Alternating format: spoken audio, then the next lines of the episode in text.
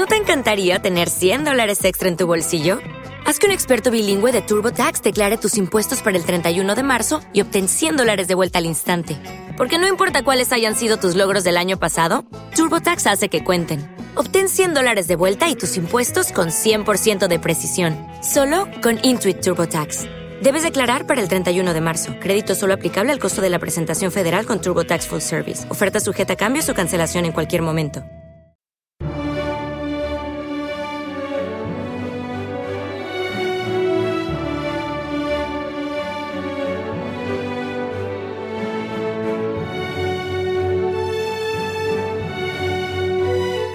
Luxus Mensae, una forma de acercarse a la realidad más significativa de cualquier época, la alimentación.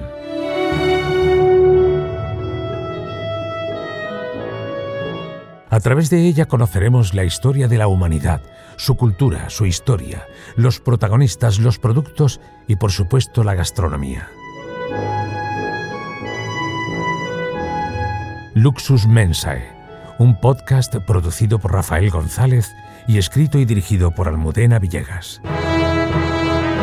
Bienvenidos, bienvenidas una semana más a un nuevo episodio de Luxus Mensae, la historia de la alimentación, que es posible gracias al trabajo de la historiadora y profesora Almudena Villegas y escritora Almudena Villegas, a quien ya saludamos. Almudena, muy buenas, bienvenida a un nuevo episodio de Luxus Mensae y muchas gracias por estar con nosotros una semana más.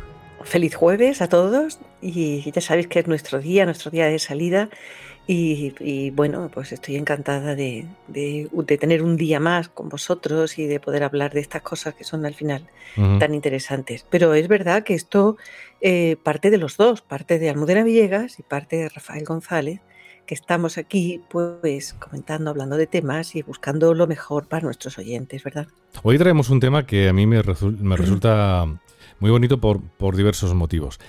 Primero porque, bueno, primero puede parecer que somos más mayores de lo que no somos, porque vamos a hablar de productos de la tierra o de productos del campo que hemos conocido en nuestra juventud, pero esa juventud no está lejana, sino bastante cercana.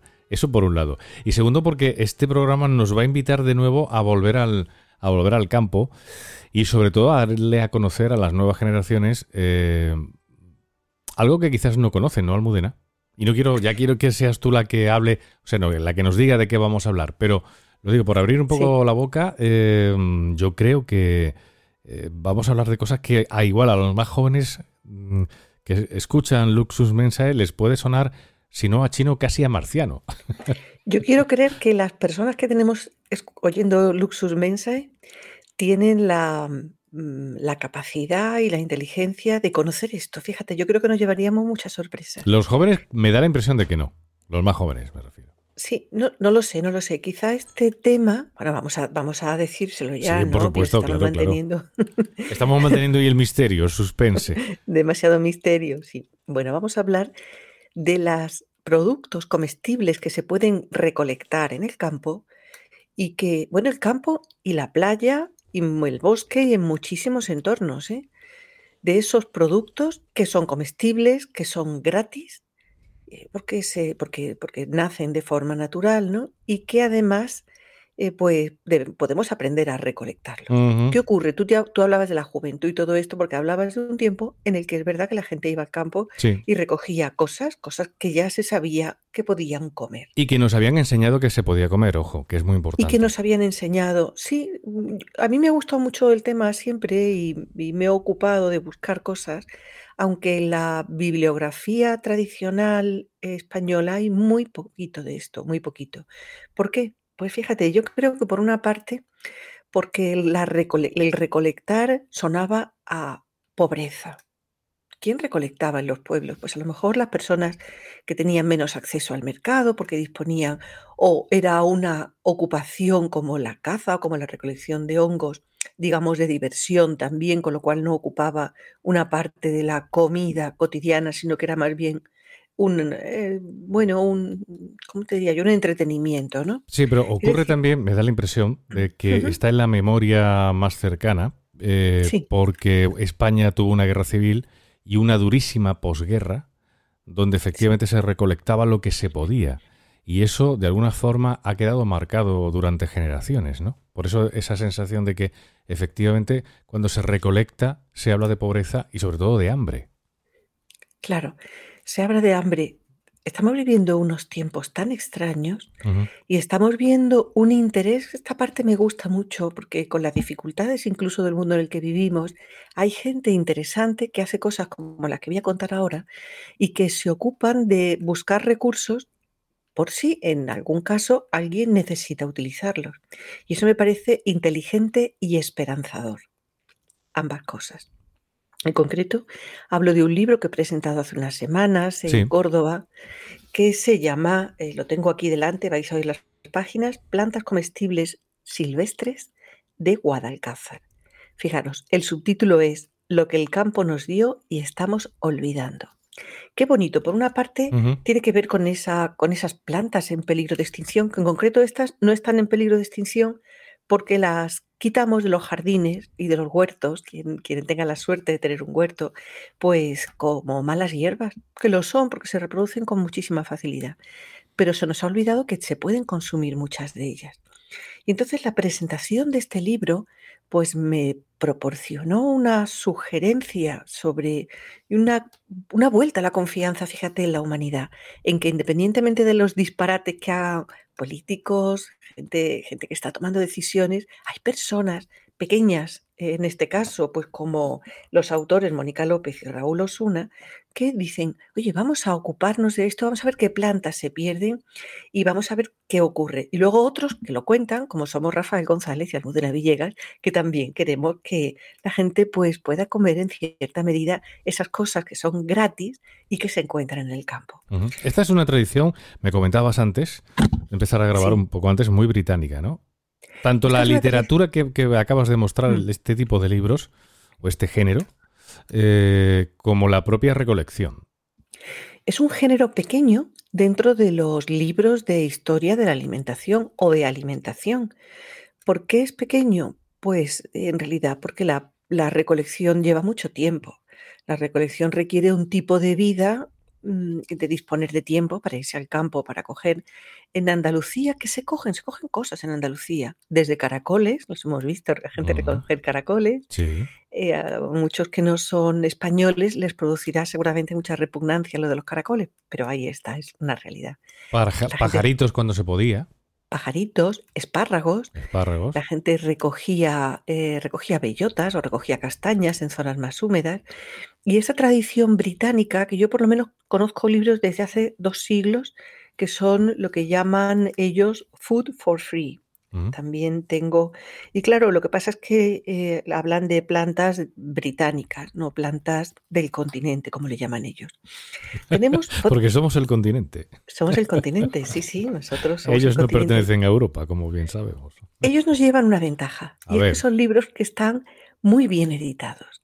Es decir, no es una recopilación a modo de fichas y Mm, por mucho que se trabaje, ¿sabes? De forma un poco más espontánea, a un libro pensado con, su, con una inteligencia detrás grande. Fíjate, por ejemplo, eh, uno que tengo aquí, que es de los años 40, delante de, delante de mí, pues divide esas cosas que se pueden recolectar en los siguientes grupos, que sería una, eh, una división estupenda para cualquier libro. ¿no?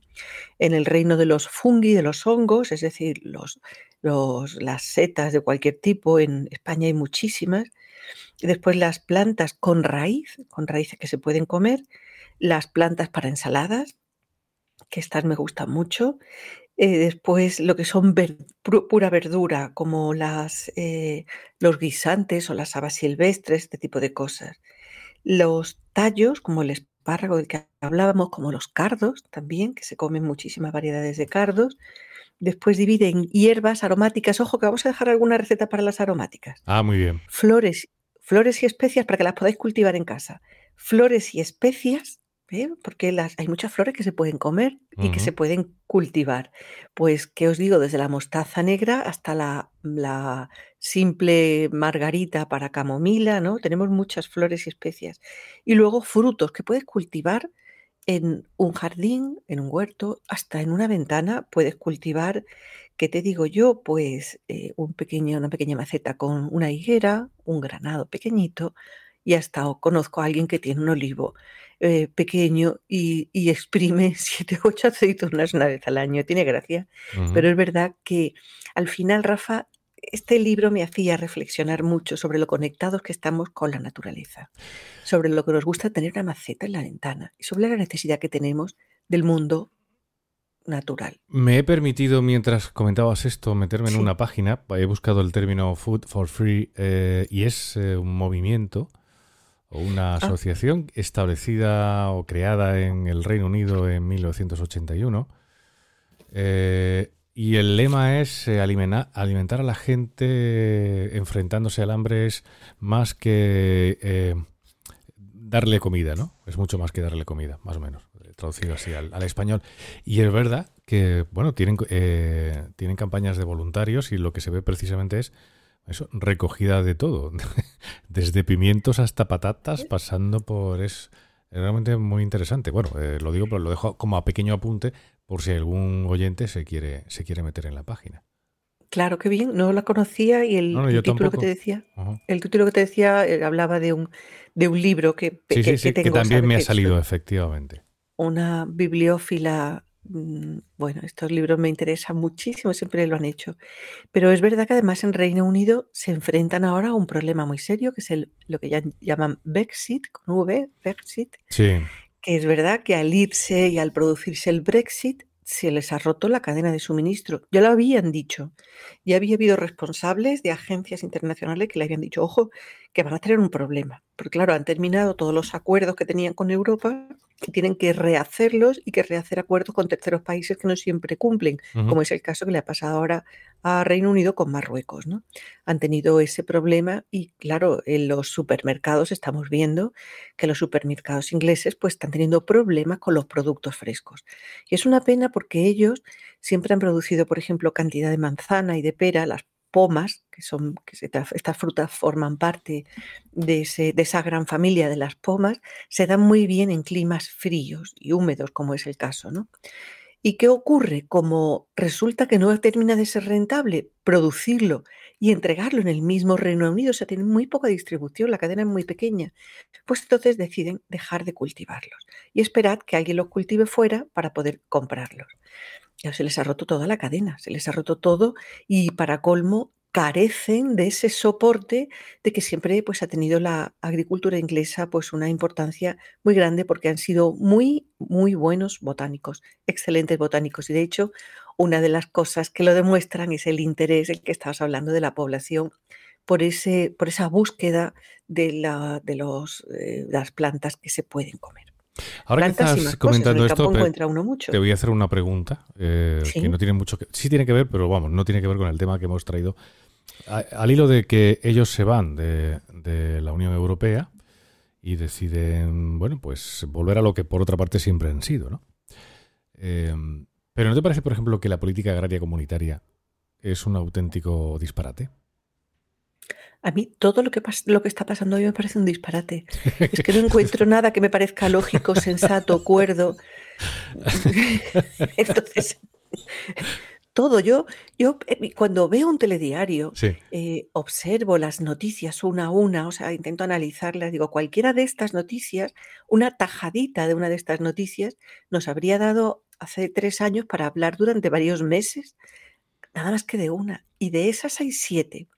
Yo creo que un interés también que lo hablábamos antes, por asustar a la gente, por decirles, que la gente sale para adelante. Y a la gente le tenemos que decir que salen para adelante, aunque sea comiendo estas cosas que os vamos a enseñar algunas muy bonitas. Sí, porque vamos a hablar, por ejemplo, de, productos, eh, no sé si autóctonos de España, pero sí, bueno, muy cercanos a, nuestro campo, eh, o propios de nuestro campo, como son las tagarninas, los hinojos y y tantas otras cosas que yo no sé si ahora, por eso hablaba de la gente joven al principio, se es mm. capaz de identificar o no. Yo el hinojo lo identifico, pero porque lo he cogido de pequeño, ¿no? Claro, y además huele también, nada más tocarlo, enseguida lo, reconoces. Pero fíjate, Rafa, estoy segura de que no eres capaz de identificar el cardo cuco con el cardillo, con el cardo, con el cuajaleches. Hay muchísimos tipos de cardos que se pueden comer. De hecho, todos los cardos, comentaban ayer, eh, comentaban hace unos días estos autores que eh, hay muchos cardos que se pueden comer. Lo difícil es identificarlos. La tagarnina pues se parece mucho a uno de estos cardos. Lo que tienen son es un nervio central más grueso si están más cultivados y más finos si no, pero que en cualquier caso ahí se puede consumir. Hablaban de las collejas también, tenemos aquí algunos, la, la, una que llaman acelga silvestre o lechuguilla. Todas estas plantas, este, este recetario, este pequeño manual, fichero, ¿no? En concreto es de una parte muy concreta de Córdoba que tiene agua, es bastante rica, con buenas tierras. es la zona de Guadalcázar muy, muy, muy pegadita a Córdoba. Pero también es cierto que es que en toda Andalucía tenemos zona de bosque, zonas de desierto, incluso zonas de mar en las que es posible recolectar. Por ejemplo, el caso de las algas. Las algas que está haciendo Ángel León, el, chef del mar, el gran, enorme cocinero, está haciendo una recuperación de algas para implementar platos vinculados con la tradición pero platos que no suban, por ejemplo, el colesterol, como es el caso de la morcilla, entonces hace chorizos y morcillas con el sabor tradicional, pero compuestos de algas en vez de, carne y grasa de cerdo. Así que fíjate hasta dónde llegamos. Eh, me pasa, creo que nos pasa un poco como, como pasó en la época de Malthus. Había una preocupación, hasta Darwin la tenía. En Estoy tratando de recuperarme de lo del chorizo y la morcilla de algas. Ah, Ahora me hablas de Malthus, porque estoy recuperándome todavía, porque es que me ha sentado mal, me ha dolido. ¿Te ha dolido? Pues son deliciosos. No, sí, no lo discuto. Pero es como la morcilla de, tofu. También está bien, ¿verdad? ¿Qué, perdón? Un poco de colesterol también. Hombre, pues sí, que vamos a... Sí, sí, pero bueno. Todo con moderación. Pero bueno, Ángel León está haciendo un, un trabajo, para mí, para mi forma de verlo, muy interesante. Sí, no, que si yo insisto, no lo discuto. pero a mí me ha dolido. Te lo voy a contar. Te lo voy a contar. Hace con microalgas, por un lado, y por otro lado con algas que cultivan. Han llegado a un acuerdo la universidad, una empresa y ellos y entonces están tratando de aprovechar este suministro que además no necesita agua dulce, que se cría solo, que no tiene plagas. Las algas tienen muchas ventajas, que se crían solas.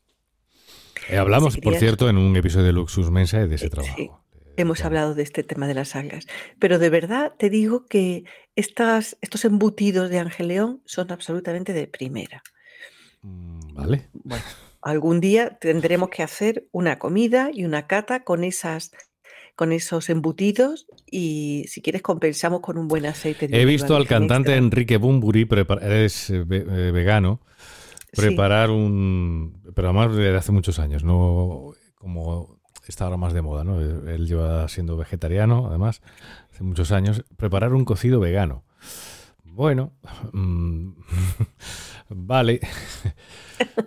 Qué pena, ¿no? Sí, bueno, sí, tiene mis respetos, evidentemente, y mi admiración, por supuesto, del señor Bumburi. Pero, caray, un cocido, para mí es un cocido. Sí, bueno, en Luxus Mensae siempre hemos hablado del respeto y de, y de lo y de que no lo compartimos, pero hablamos con, con respeto de esta elección. pero es cierto que, que bueno, eh, son, yo soy más partidaria, hasta, hasta, en mi vida personal, ¿no? Pues de ese consumo equilibrado de carne, que además es que a mí me gusta mucho, y el pescado también, y los huevos también, y en fin, comer en general es un placer. Estudiar la alimentación es otro placer intelectual en este caso. Y te hemos dejado hablando de Malthus, que no sé por dónde ibas a tirar, que ahí me has dejado intrigado. ¿Te has quedado intrigado? Pues fíjate, fue una época muy interesante porque Malthus eh, y Darwin también te decía que hubo un movimiento intelectual ahí que se preocuparon muchísimo porque decían está creciendo la población de Reino Unido. En concreto hablaban de ellos porque, claro, estaban sufriendo la, la revolución industrial, una parte muy importante, una consecuencia que fue un aumento de la población, no va a haber alimentos para toda esta población. Y esa fue la, los maltusianos, la escuela de, economistas, pues eh, tuvieron una gran preocupación. Pero fíjate, no calcularon una cosa muy importante, que fue la capacidad de mejora del ser humano. Somos una raza misteriosa, extraña, autofagocitadora, nos hacemos daño, nos matamos, pero de repente somos capaces de sacar algo maravilloso. Y por eso es lo, por lo que cada ser humano creo que merece la pena vivir la vida, porque no sabemos dónde va a salir ese rayo de esperanza. Así que todos mm, tenemos un sitio bajo la luz del sol y todos podemos de repente un día pues sacar ese progreso, alimentar la industria, mejorar, ese es el progreso. Y el progreso no se consigue nada más que en momentos difíciles. Pero claro, parece muy bonito después, cuando uno toca el momento difícil, pues las cosas son más duras. Así que aquello pasó y probablemente vuelva a pasar. Es decir, este momento difícil lo solucionaremos con personas que están haciendo cosas en positivo. En vez de lamentarnos, vamos a construir todos algo común y bueno para todos. Y sobre todo sin miedo. Y sobre todo sin miedo. Bueno, menudo alegato que os hemos dado hoy. estamos, estamos, muy filósofos, ¿eh? Bueno, son los tiempos que se nos han tocado vivir y de vez en cuando hay que reaccionar. Será la primavera, serán estos, estos tiempos ya. Bueno, pues hemos hablado de la comida gratis, eh, de cómo recolectar productos del campo que pueden ayudarnos por lo menos a, pasar quizás una mala temporada si la tuviéramos, no lo sé, o sencillamente, bueno, por gusto, por hobby, por afición. Eh, claro, fíjate que se nos ha olvidado decirles algunas cosas. Bellotas, hemos hablado del hinojo, de los cardos, de las bellotas, de las castañas. Es decir, hay multitud de cosas que podemos recoger en el campo, pero hay que aprender bien a recoger las tóxicas, a, no recoger las tóxicas y a recoger las que son verdaderamente nutritivas y saludables. Para ello os vamos a ayudar con este enlace que vamos a poner en el muro del enlace a este libro en concreto que os podéis descargar gratuitamente, que eso me ha gustado mucho del libro. Esto es para todos. Y este es un libro pequeñito que retrata una zona de Andalucía, pero probablemente estas especies os puedan servir pues para la zona donde estéis y si no tendréis que buscar otro, pero es verdad que todavía salir fuera, al sol, al aire libre. Hay cosas buenas y gratis todavía, Rafa. Vamos con la receta que tiene que ver, efectivamente, como antes apuntaba Almudena, con lo que hoy estamos hablando, con uno de esos productos. Y en concreto vamos a cocinar con las tagarninas. ¿Qué son las tagarninas, Almudena? Pues fíjate, las tagarninas son unos tallos de unas, de unas plantas que pinchan un poquito sin llegar a ser cardos del todo que tienen un hábitat rural, que tienen una zona, zona de pastizales y que se asocian a las zonas donde hay pastoreo. Probablemente porque la tagarnina necesita el nitrógeno que aportan los fertilizantes naturales que depositan ahí pues, las ovejas, las cabras. ¿no? Así que tenemos las tagarninas, que son una especie de rosetas bajas con unos, con unos nervios centrales muy largos los, vais a encontrar en el PDF que os vamos a poner en el muro, que está ya en el muro. Y entonces estos tallos se, se, recolecta la planta, se quitan las hojas verdes.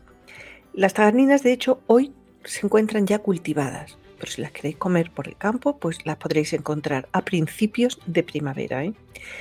Entonces este tallo se limpia muy bien y primero lo vamos a blanquear. Casi todas las plantas silvestres o todas, aunque las utilicemos después en ensalada, conviene blanquear. ¿Qué es blanquear?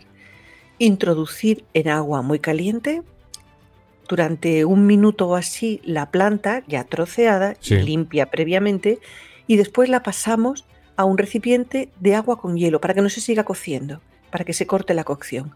¿Qué vamos a conseguir con esto? Una limpieza un poquito más profunda y si tiene algún tipo de contaminación la vamos a quitar para que no permanezca en la comida que vamos a hacer después. Así que eso es justamente lo que vamos a hacer con las tagarninas.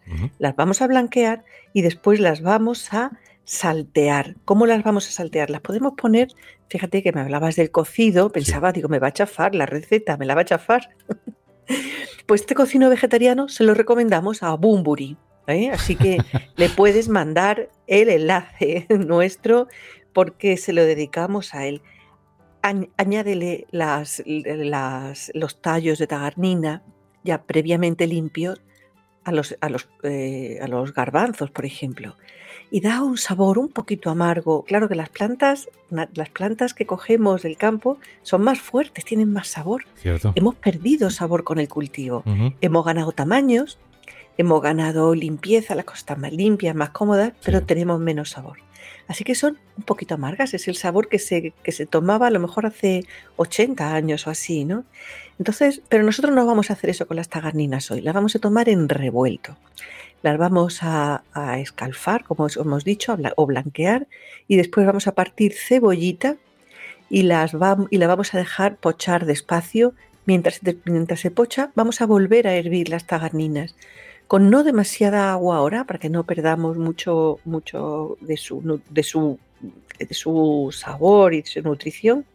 La vamos a hervir y la vamos a añadir una vez cuando ya esté blandita a esa cebolla. Vamos a darle una vuelta todo junto, añadir un poquito de pimienta y de sal y vamos a cascar encima unos huevos que si os gustan revueltos los vamos a mover un poquito, incluso si le añadís una patata, pues tenéis ahí un plato más que completo, con proteína, con hidratos, con, muchísimo sabor y con una verdura de primera. Ahí tenéis las tagarninas.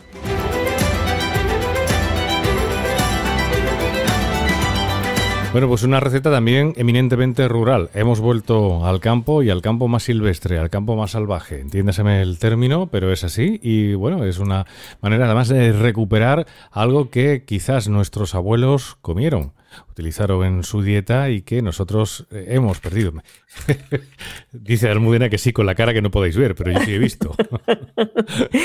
Eh, sí, sí, es verdad que, que se nos han escapado muchas cosas en la vida, no llegamos a todo, ¿no? Así que lo que yo quería decirle a nuestros oyentes es que si tienen alguna receta de alguna de estas plantas que pueden recoger en su entorno, que nos la cuenten, que nos la manden. Que tenemos redes sociales, tenemos un Twitter muy activo, Luxus Mensae, y, nos podéis comentar ahí lo que queráis. Y también en el muro del podcast, que es muy, de muy fácil acceso. Contadlo, que os vamos a contestar siempre, ya lo sabéis. Vamos con el cierre de hoy.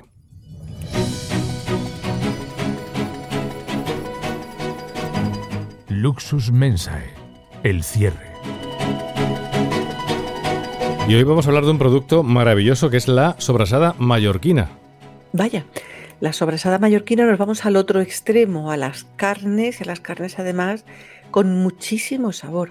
Fíjate que los embutidos en el Mediterráneo son muy antiguos. Nos creemos siempre que hemos inventado todo, pero en cuanto uno investiga un poquito para atrás, se encuentra que, los romanos ya hacían salchichas y hacían hamburguesas y los griegos pues hacían unas, los espartanos en concreto, hacían unas, una especie de morcillas de las que sacaban unas sopas también estupendas.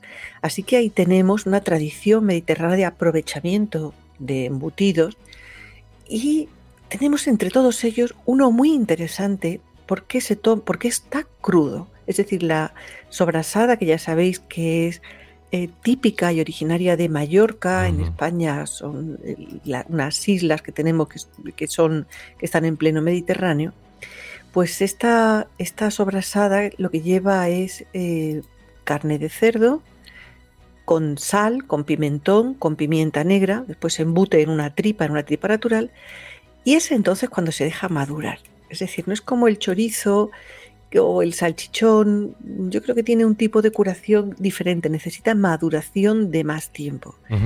Es muy sabrosa. ¿A ti te gusta la sobrasada mallorquina? Me encanta. Recientemente además me han regalado. De allí ah, mismo, de, Mallorca. Yo he recibido hace muy poco también una, una buena sobrasada mallorquina. Y es increíble la cantidad de platos que se pueden preparar con sobrasada, que yo desconocía. Ya lo creo.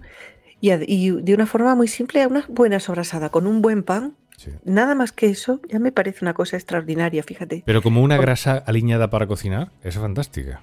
También, también, porque claro, tiene un porcentaje importante de, grasa del cerdo. Mm. Pero fíjate que se hace con unos cerdos especiales, ¿eh? Hoy la sobrasada que está protegida, además, como me parece que es un sello de indicación geográfica, no una de o tradicional, pero se, hace con un cerdo especial que tiene un porcentaje importante de grasa. Así que ahí es como, es como importa la, esa sobrasada. Pero vamos a ir, vamos, viajamos al pasado y nos vamos a ir al primero que menciona la sobrasada mallorquina, que fíjate Qué curioso, porque es nada más y nada menos que el infante don Juan Manuel, que fue un aristócrata, un diplomático y un, eh, y un autor de primera que escribió aquellos famosísimos cuentos del conde Lucanor. No los perdáis los cuentos del conde Lucanor, porque son cuentos, son historias, casi decimos cuentos que parecen infantiles, pero no. Son historias que después se han ido repitiendo y se les han ido asignando distintos nombres. y era, el conde, era don Juan Manuel quien las escribió. La vais a encontrar en cualquier sitio, las historias del conde Lucanor, de don Juan Manuel. Pues este don Juan Manuel es la primera referencia que tenemos a la sobrasada y es del año 1403. Tiene un libro que se llama Ars Cisoria, Ars Cisoria en latín, y que ahí habla de la sobrasada. Pero es curioso porque os estaba hablando del que la sobrasada lleva pimentón. ¿Esto qué quiere decir? Pues que las sobrasadas antiguas del conde, eh, de don, perdón, de don Juan Manuel, pues no llevaban pimentón, no eran rojas, debían ser mucho más claras, casi un poco tostadas a lo mejor por la curación o mucho más blancas. En cualquier caso, tenían que aportar sabor con algo. Probablemente utilizaran tomillo, romero, ajo, eh, pimienta y sal, como se utiliza ahora. Es decir, tendrían que cambiar la condimentación, porque el pimentón que se le añade hoy es un pimentón que viene de los pimientos, que ya sabéis que son de origen americano, y que entonces, pues ya sabemos que en 1403 y 1492, pues como que, como que no. tenemos como que no, como que no. Así que aquellas sobrasadas del conde don Juan Manuel no eran rojas, no tenían pimentón, que se fue añadiendo poco a poco, por cierto, a la dieta, a partir principalmente del siglo XVII empiezan a cultivarse los pimientos en Castilla. Y empiezan a decir, eh, hay unos comentarios muy bonitos de que las mujeres plantaban en Castilla los pimientos como en las macetas de sus balcones, casi como nosotros hoy. Eh, que plantas en tu balconcito pues un poco de perejil o una cabeza de ajo, quién, quién sabe, ¿no? Cualquier cosa que se nos ocurra, ahí está. Yo os animo muchísimo a que plantéis algo, un poquito de horticultura en la maceta, aunque no tengáis nada más que un pequeño balconcito, de ahí podéis sacar mucha alegría en forma de una planta de tomates, por ejemplo, o un poquito, unos pimientos para hacer este pimentón, que se hace con un pimiento especial que se seca, que se deshidrata y que ya se hacía previamente en México. El pimentón no se inventó a la llegada a Castilla. Fueron los mexicanos quienes desarrollaron todo este proceso de secado y de preparación de los pimentones. Así que fíjate que tenemos aquí a don Juan Manuel, a la historia del Mediterráneo de la sobrasada y a la historia del pimentón concitadas en un producto que es tan bueno y que nos gusta tanto como es la sobrasada mallorquina. Que por cierto, en Mallorca es que hay una cocina extraordinaria, muy original, muy buena, con muchísimo sabor y muy poco conocida. Y a mí eh, me gusta mucho porque me consta además que la gente está luchando mucho por hacer las cosas muy bien dentro de ese, de ese entorno de cocina local, tradicional y con mucho sabor.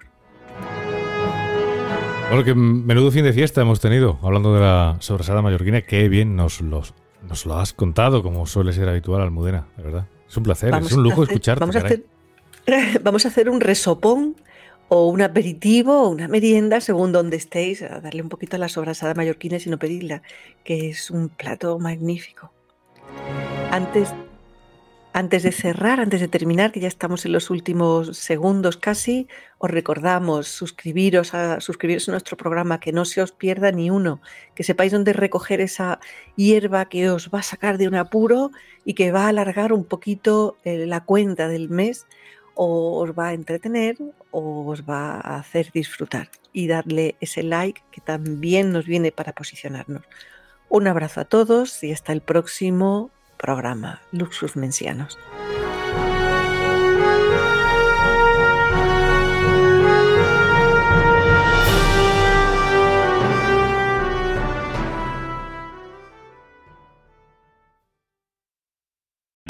O'Reilly Auto Parts puede ayudarte a encontrar un taller mecánico cerca de ti. Para más información, llama a tu tienda O'Reilly Auto Parts o visita oreillyauto.com.